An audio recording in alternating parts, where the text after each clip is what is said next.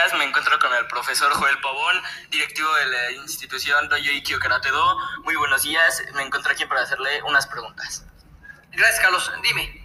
¿Qué acciones de higiene se llevan en casa? Ah, gracias, Carlos. Aquí en nuestra escuela de Karate Do, las principales acciones de higiene es sanitizar nuestro calzado, sanitizar todas las cosas y zonas de uso común, como es el timbre, las sillas, el pasillo, manijas y todo lo que está en contacto con la gente. ¿Qué cuidados se tienen al hacer cualquier actividad física? Eh, claro, el principal cuidado que tenemos en hacer alguna actividad física, pues bueno, es el uso de nuestro cubrebocas y también sobre todo nosotros entramos con una mica, entramos con niños, jóvenes y adultos y nuestra mica de, eh, digamos, protección deportiva nos impide el acceso de nuestras manos a nuestra cara e impide también que se esté moviendo y cayendo.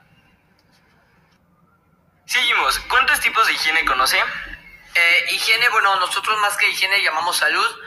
Eh, conocemos tres tipos de salud, que una es salud o higiene física, eh, salud mental y salud espiritual. Ok.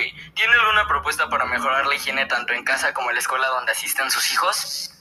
Eh, claro, la higiene, como te comentaba, va muy de la mano con nuestra salud y si nosotros no tenemos una salud mental y positiva, no se pueden mejorar las otras dos, puesto que la formación de valores eh, en la actualidad pues está muy dada en base a la cultura de cada familia. Si nosotros logramos mejorar la salud mental, en automático se mejora la, se mejora la salud física y por ende tenemos una mejora en la salud espiritual. Ok, muchas gracias. Eso sería todo. De que, Carlos, un placer, cuídense mucho y buena vibra para todos.